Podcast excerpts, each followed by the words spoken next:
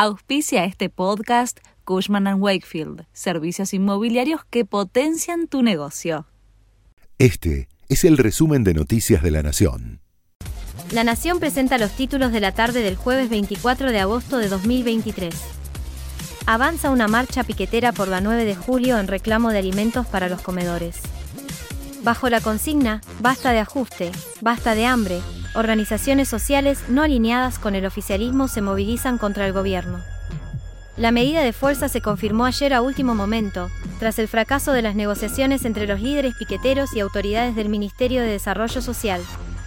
Mario Greenmi, presidente de la Cámara Argentina de Comercio y Servicios, dijo que la Argentina necesita reafirmar su pertenencia al mundo occidental, en respuesta al anuncio del ingreso del país al grupo conformado por Brasil, Rusia, India, China y Sudáfrica. Gustavo Weiss, de la Cámara de la Construcción, declaró que si bien el país tiene que participar en todos los grupos para incrementar el comercio, hay algunos que están más ideologizados y que tienen una impronta diferente. Una mujer se colgó de un cable para escapar de un incendio en el centro porteño, pero se golpeó la cabeza y se quemó el 70% de su cuerpo. Fue durante el incendio de gran magnitud que tuvo lugar esta mañana en el barrio porteño de San Nicolás.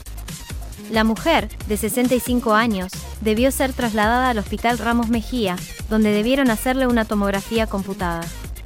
A un año del doble crimen del matrimonio del Río, en Vicente López, el juez elevó a juicio por jurados la causa con el hijo menor de las víctimas, Martín del Río, como presunto autor de un doble parricidio. Del Río y su esposa aparecieron asesinados, el 25 de agosto del año pasado, en el interior de su auto, en el garaje de su casa. La operadora de la planta nuclear de Fukushima, que resultó dañada por un tsunami en 2011, empezó el jueves a descargar en el Océano Pacífico agua radiactiva tratada, una medida controversial que provocó de inmediato un veto a los productos marinos japoneses en China.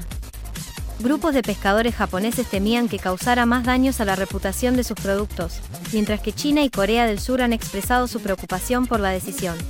Este fue el resumen de Noticias de la Nación.